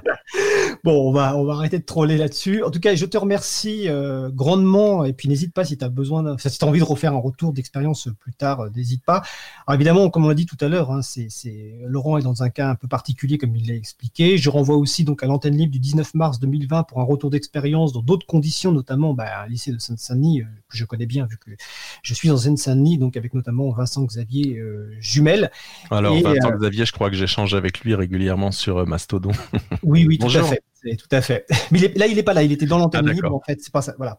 Donc, en tout cas, c'était Laurent euh, donc euh, professeur de technologie en collège, référent numérique de l'établissement et qui était notamment intervenu dans l'émission Libre à vous, donc consacrée au logiciel libre et le monde éducatif, et notamment le collège, le 4 février 2020, donc podcast sur april.org et sur causecommune.fm. Écoute, Laurent, je te souhaite de passer une belle fin de journée. Ben, c'est très gentil. Merci beaucoup aussi pour euh, la visibilité qu'on peut donner à un projet euh, comme Samba Edu dans ce type d'émission. Bah, merci Laurent, à bientôt. À bientôt. Alors William, nous allons faire une pause musicale. Nous allons écouter Moon par Lemino et on se retrouve juste après. Cause commune 93.1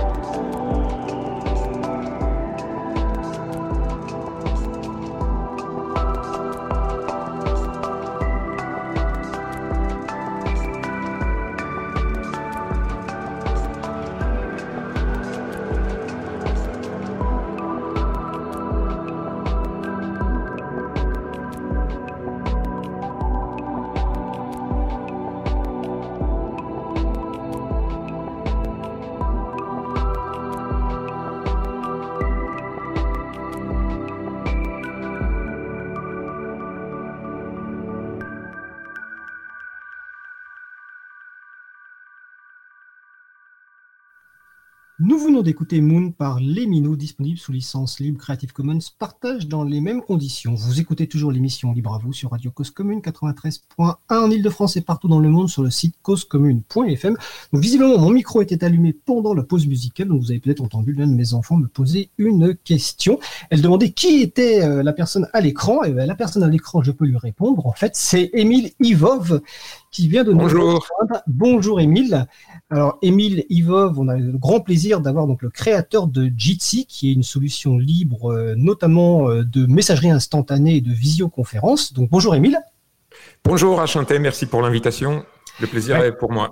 Eh ben écoute, euh, c'est super. Donc euh, on a parlé juste avant donc avec Laurent Joët d'un autre outil qui s'appelle Big Blue Button, mais Jitsi est un outil euh, très utilisé et de plus en plus utilisé depuis le début du, confinement. Alors déjà, bah, l'idée c'est un petit peu d'avoir une présentation un peu de Jitsi et puis de, ses fonctionnalités et, des projets d'avenir. Déjà, première question, une petite présentation personnelle rapide.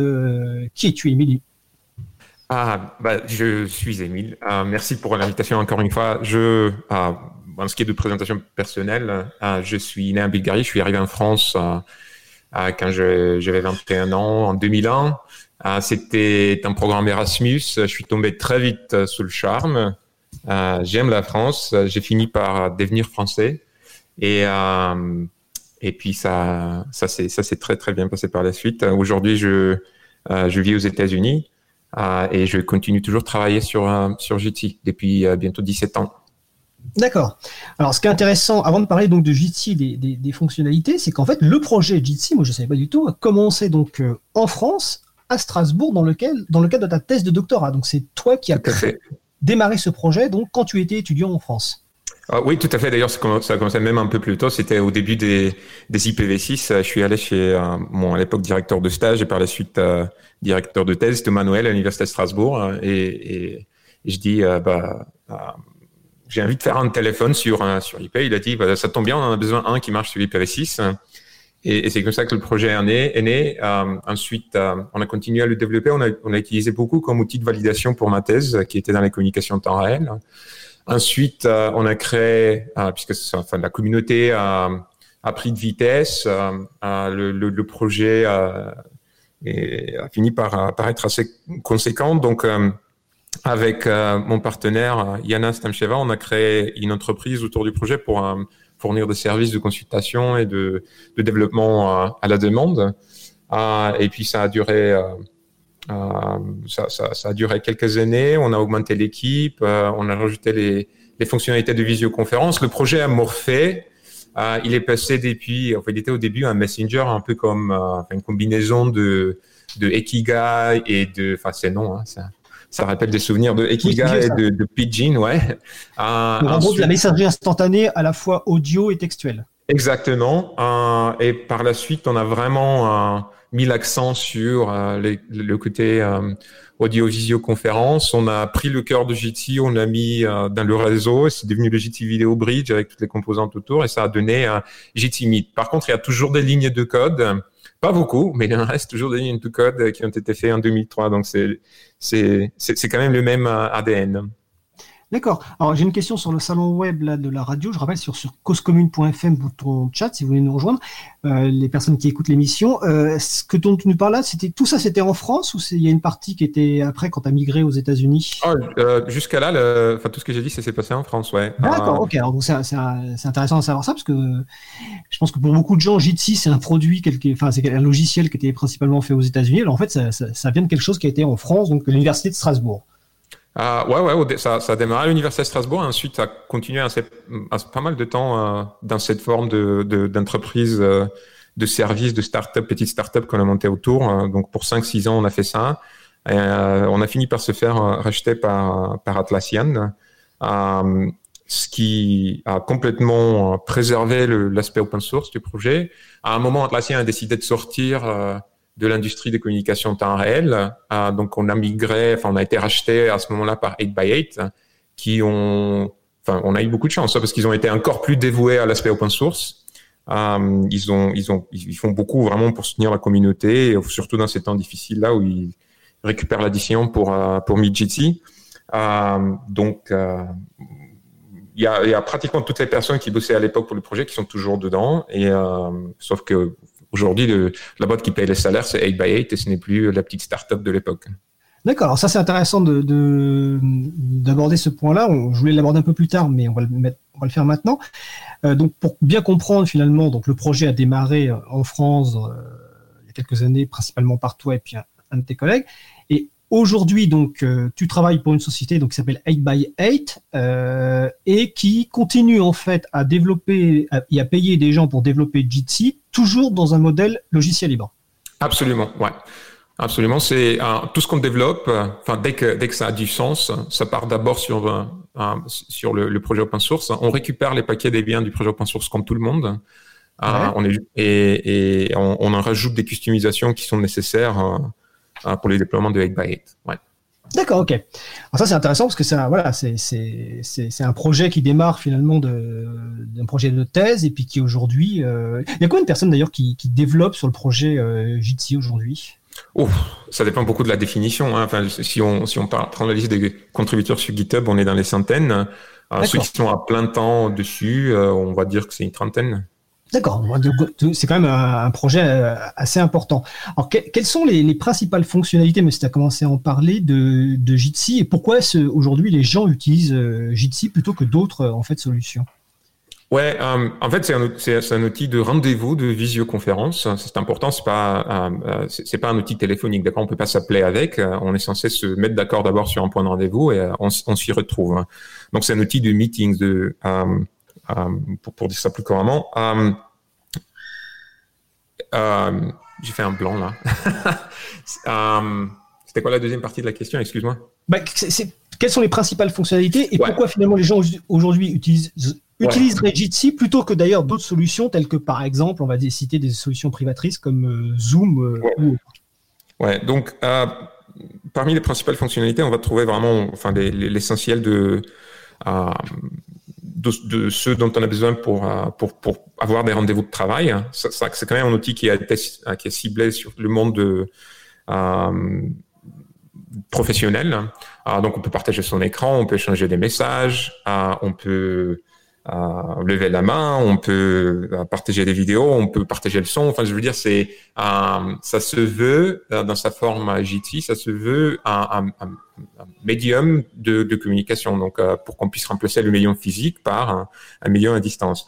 Après, c'est pas vraiment enfin, les, les fonctionnalités qui le démarquent des autres, même si, ben, enfin, je veux dire, on, on, peut partir dans les détails. Mais ce qui est plus important, c'est ce qui aujourd'hui fait vraiment la différence, c'est deux choses principales. C'est euh, il y a la facilité d'utilisation. On a beaucoup travaillé sur euh, sur la friction d'utilisateur. On, a vraiment, on s'est vraiment assuré qu'on peut très vite rentrer dans, un salon, très vite créer un salon. Euh, donc ça, c'est important. Et ce qui est vraiment encore plus important dans ce domaine-là, c'est que en travaillant sur la friction, on a aussi on s'est aussi assuré qu'on peut qu'on peut utiliser cet outil de façon complètement anonyme. Euh, on l'a fait euh, principalement à moitié dans un souci de euh, d'usabilité, d'ergonomie, mais aussi dans un souci de, respect de vie privée, ce qui a toujours été au centre de, de projet Jitsi depuis ses premiers jours. Hein. donc ce respect de la vie privée de la sécurité se, se montre de plusieurs façons. la possibilité d'utiliser de façon complètement anonyme en est une. après, on a aussi, ce qui le démarque vraiment euh, et ce qui le rend parfaitement unique, euh, c'est qu'aujourd'hui, si vous voulez faire, si vous voulez avoir des conversations hautement confidentielles, très privées, vous pouvez installer votre propre serveur Jitsi en 15 minutes. Euh, on travaille beaucoup pour s'assurer que ça soit le cas. On a des containers Docker, on a des paquets Debian. Euh, ça prend vraiment 15 minutes de, de monter sa propre machine. Ce qui fait qu'à ce moment-là, vous êtes dans la sécurité parfaite puisque tous les données qui partent sur le réseau sont chiffrées. Et à partir du moment où vous, faites confiance au serveur, vous êtes euh, protégé de, enfin de, de tout ce qui pourrait euh, oui, des problèmes de, fuite de données personnelles ou autres qui peut y avoir, par euh, exemple. Même au-delà, juste l'écoute. Euh, juste l'écoute, oui.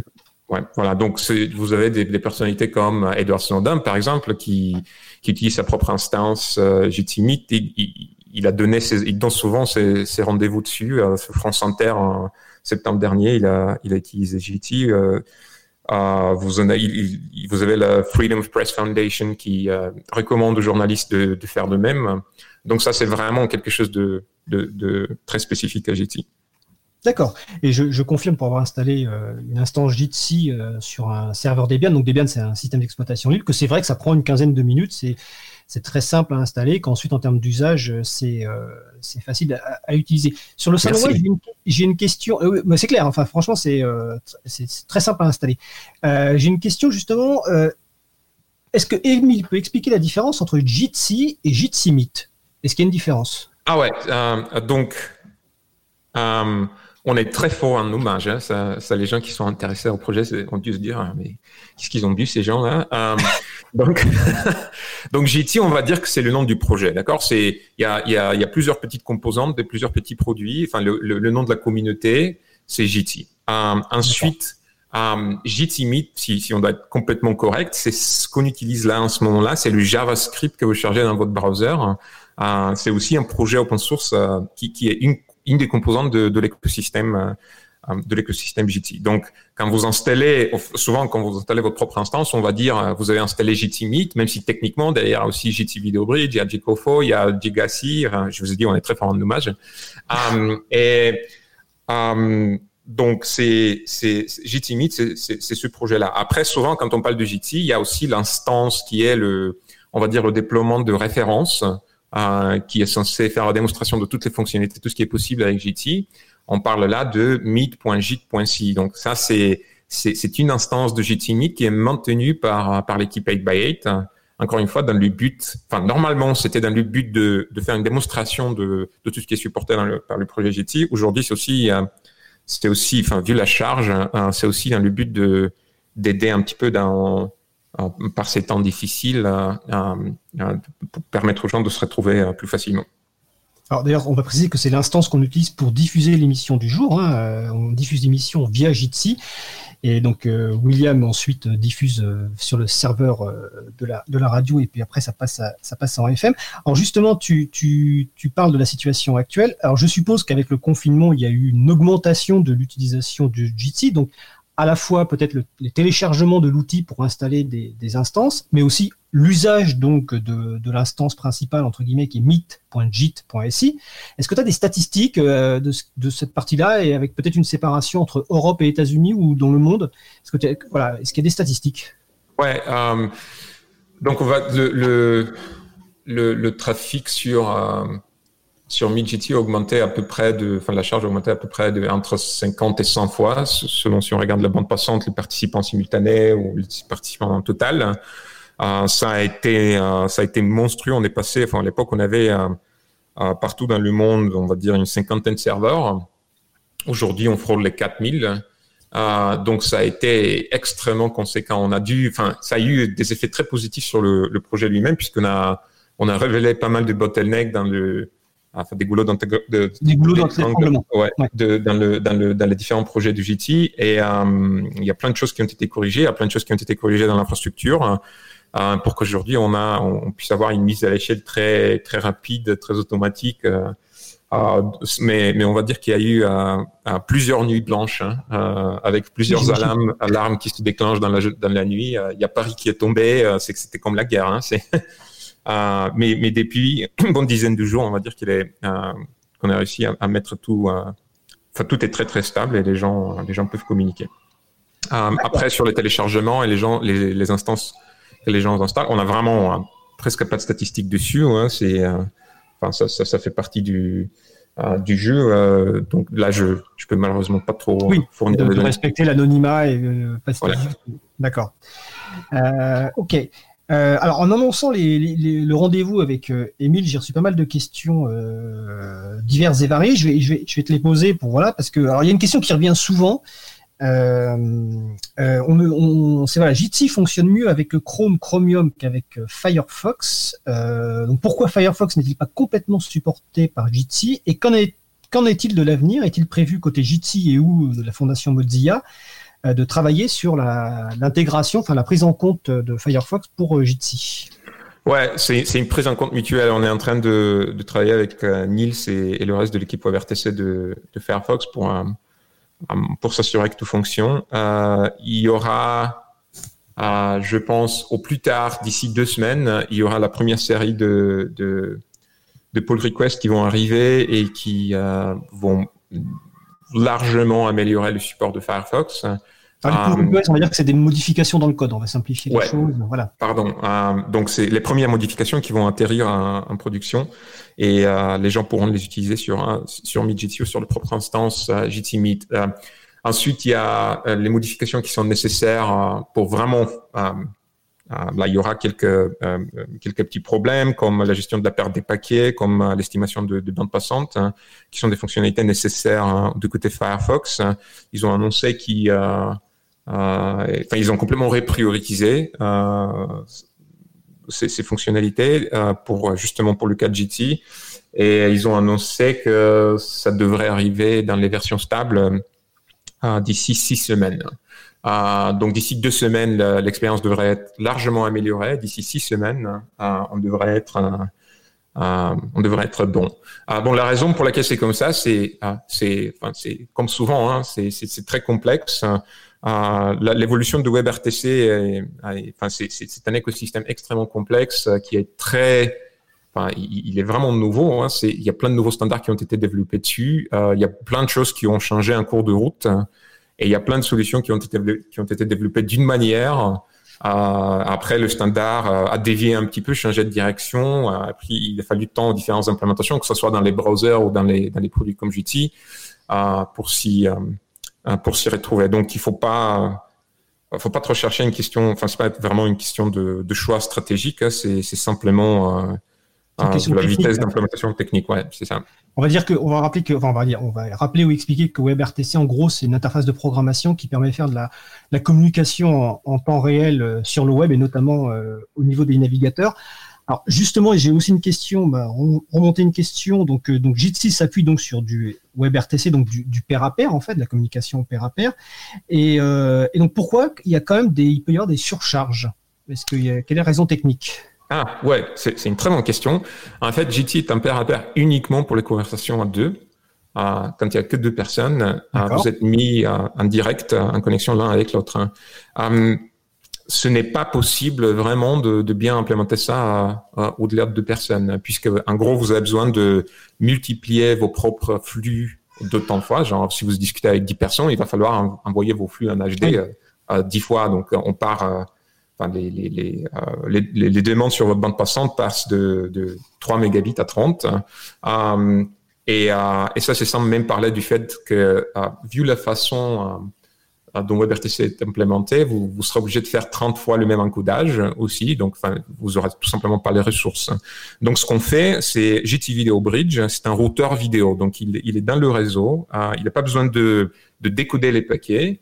Par contre, il les route. Euh, donc, euh, quand, quand, il y a toi, Frédéric, maintenant, maintenant on est à trois avec William, euh, toi oui. et moi. Donc, quand toi, tu envoies tes flux euh, sur JT Video Bridge, il ne les décode pas. Euh, il va choisir peut-être de ne pas en renvoyer certains, puisqu'on fait du, du encodage vidéo en couche de plusieurs résolutions. Donc, en fonction de ce que tu regardes, euh, est-ce que moi je suis en, plein écran, est-ce que je suis un petit euh, un petit carré le côté? En fonction de ça, tu vas recevoir soit mon flux haute qualité, soit mon flux basse qualité, et le JT Video Bridge va charger également d'estimer la bande passante qui, est disponible jusque chez toi pour t'envoyer ce que, ce que tu peux te permettre de recevoir.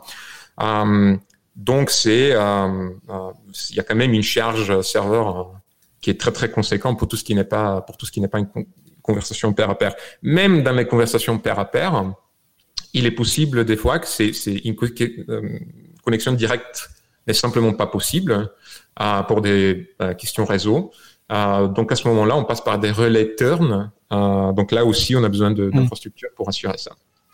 Oui, c'est le cas dans notamment quand les personnes sont par exemple derrière euh, des, euh, des box euh, filtrées ou autres. Enfin voilà, c'est pour des raisons techniques. Bon, on va peut-être pas rentrer dans le détail trop parce que sinon effectivement c'est. Mais en tout cas c'est intéressant de savoir effectivement cette notion que quand on est deux, c'est généralement c'est du pair à pair et au-delà c'est c'est autre chose. Euh, donc je continue sur la liste des questions tout en suivant l'horaire parce que euh, le temps avance.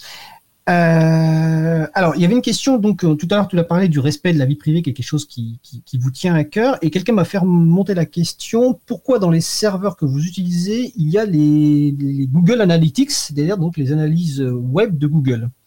Alors, Ça c'est une super question. Euh, D'abord, il, y, en a plus hein, depuis à peu près une semaine, il n'y a plus de Google Analytics dedans. D'accord. Euh, on a fait surtout, euh, enfin, euh, déjà si on pensait que si nous, on croyait que c'est, c'est, ça enfreignait la vie privée, euh, on, ne l'aurait pas fait. Notre estimation de l'époque était que euh, les données qui, qui, arrivent à Google, euh, qui sont des données principalement techniques dans notre cas d'utilisation, euh, sont dans le respect de la vie privée. Il n'y a pas d'optimisation de, de, marketing qui sont utilisées. On le faisait simplement pour observer l'utilisation du trafic, l'utilisation du service. effectivement, Google Analytics inquiétait les gens, donc on s'est débrouillé pour pour s'assurer que les statistiques de euh, des statistiques techniques de maintenance du service, on va les récupérer ailleurs euh, et euh, on a enlevé Google Analytics.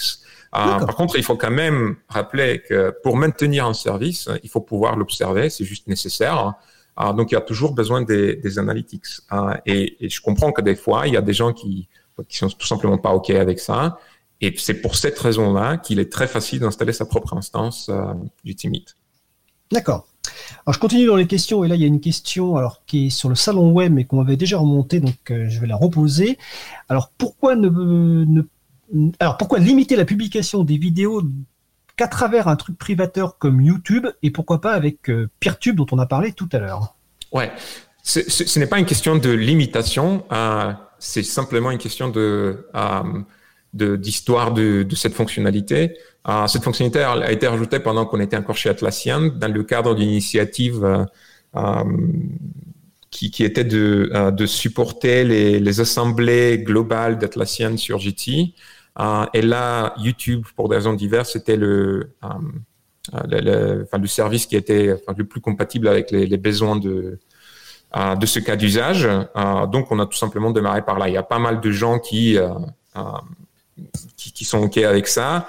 Euh, on a aussi eu enfin, la, la, notion que, enfin, en gros, quand vous faites un, un flux public, bah, il est public, quoi. C'est pas, il euh, n'y a pas tellement de questions de, de, de, vie privée qui se posent. Euh, après, il faut dire que dans le projet, enfin, là, là, il s'agit de l'instance MidGT, d'accord? Ouais. Euh, le projet qui supporte cette fonctionnalité s'appelle Jibri. il est très facilement modifiable, d'accord? La destination qui est choisie dans pour envoyer, pour envoyer les flux, elle est dans un, dans, un petit script, quoi. Donc, c'est, c'est, très simple d'aller émettre un, un, un, d'autres services. Et sur ce propos, justement, on a nos problèmes avec YouTube, euh, principalement parce qu'il est assez difficile euh, d'implémenter un bon cas d'usage. On aimerait bien que quand il y a un, live stream et que vous arrivez dans le meeting, bah, vous voyez d'abord le live stream pour que vous n'ayez pas besoin de continuer vers, la conférence elle-même, euh, et qu'il y a d'autres boutons ensuite, qui vous permettent de le faire si vous avez besoin. Et ce genre d'intégration, il est plus complexe. Euh, de, la gestion des URL, tout ça, c'est très, c'est, c'est très difficile à mettre en œuvre avec YouTube. Donc, on est, on est en train de regarder pire justement pour, euh, avoir notre propre infrastructure de, euh, live streaming. Mais encore une fois, ce n'était pas une question de euh, voilà, on va faire YouTube et rien d'autre. C'était euh, YouTube, c'est juste la, le, premier pas le plus facile euh, par lequel on, démarre ce projet. D'accord, super. Alors il nous reste euh, environ trois minutes. Euh, je vais te donner donc les deux dernières questions en même temps. Euh, il y avait une question qui était est-ce que Emile compte commercialiser une version plus aboutie de Jitsi? Et ensuite la deuxième question, la dernière question, c'est quelles sont les prochaines fonctionnalités qui vont être intégrées dans, dans Jitsi? Ah, une version commerciale qui intègre la technologie GT existe déjà, proposée par 8x8. C'est pas une question de plus abouti, comme euh, comme j'ai dit, c'est enfin, on utilise les mêmes projets open source pour cette euh, pour ce service que, que, tout le monde. C'est plus une question de euh, MidGT est un service anonyme, on n'a pas d'identité, donc on peut pas proposer des services qui ont besoin de l'identité. Euh, genre euh, sauvegarde, vous permettre de sauvegarder vos enregistrements, euh, avoir une historique de euh, de vos rendez-vous, synchroniser les différents équipements que vous utilisez. Tout ça, ce n'est tout simplement pas faisable sur MidGT vu que c'est un service anonyme. Et c'est ce genre de services qui sont proposés par par 8x8.vc qui est la version commerciale. Ensuite, sur la deuxième question, euh, euh, les fonctionnalités sur lesquelles on travaille. Ah, là, il euh, y a il y a pas mal de il y, a un, y, a un truc qui m'excite énormément. on a beaucoup parlé du cryptage, du chiffrement end-to-end, de bout en bout. donc j'aimerais bien passer une minute à parler sur ça. Aujourd'hui, comme j'ai dit, euh, tous, tous les données avec GT qui sont euh, envoyées sur le réseau sont, bah, sont chiffrées sur le réseau. Par contre, euh, les, les, les, outils de chiffrement qui sont utilisés aujourd'hui font que le serveur, hein, il établit son propre contexte de chiffrement avec chaque, chaque participant. Ces contextes sont différents. Donc, on a besoin de récupérer les données d'une personne, les décrypter et les encrypter de la manière dont l'autre personne souhaite les recevoir. C'est pas possible d'avoir un chiffrement où le serveur n'est pas capable de regarder dans les paquets. Donc nous, enfin, on n'a vraiment pas besoin d'avoir cet accès pour proposer le service. On ne veut pas l'avoir, mais techniquement c'est impossible de ne pas euh, d'y arriver. Ou en tout cas, ça l'était jusqu'à récemment. Ah, il y a des nouvelles fonctionnalités qui arrivent dans les browsers qui vont nous permettre de le faire. Donc euh, très rapidement, on, on, espère faire des annonces qui vont euh, justement permettre à tout le monde d'avoir le euh, le chiffrement de bout en bout euh, dans leur dans Jitsi. Donc, je veux rappeler juste que normalement, c'est une problématique qui ne devrait pas vous poser de soucis si vous avez votre propre instance, puisque vous la contrôlez. Il n'y a, a pas de souci, mais ça devrait vous permettre d'utiliser des, des, choses comme Jitsi avec plus de confiance. Vous n'aurez pas besoin de nous faire confiance à nous. De, de, enfin, ça serait tout simplement dans le protocole voilà, donc ça, c'est quelque chose qui nous excite euh, énormément. D'accord, bah, écoute, c'est super et donc j'encourage les, personnes à, suivre les annonces sans doute sur jitsi.org, euh, à tester aussi donc sur meet.jit.si euh, et pour, euh, on a parlé juste avant donc des chatons du collectif donc chatons qui propose notamment des instances Jitsi. Vous pourrez les retrouver sur le site entraide.chaton avec un s.org, donc des instances qui sont principalement gérées en France et vous pouvez, comme l'a dit Émile, installer vos propres instances très facilement sur des serveurs libres. Est-ce que tu souhaites ajouter quelque chose, Émile? Ah, merci encore une fois pour l'invitation et euh, euh, si vous souhaitez aborder des, des, sujets hein, dans le futur en plus de détails, euh, je, enfin, vous savez où me trouver. Merci. Bah, exactement. Écoute, en tout cas, merci de ta participation. Donc, on était, on a fait donc l'échange sur une instance Jitsi, donc l'instance Jitsi, enfin Meet.jitsi, donc avec Émile Ivov du projet donc Jitsi. Ben, je te souhaite de passer une bonne fin de journée, Émile, et à bientôt. Merci Fred, à bientôt. Merci en tout cas.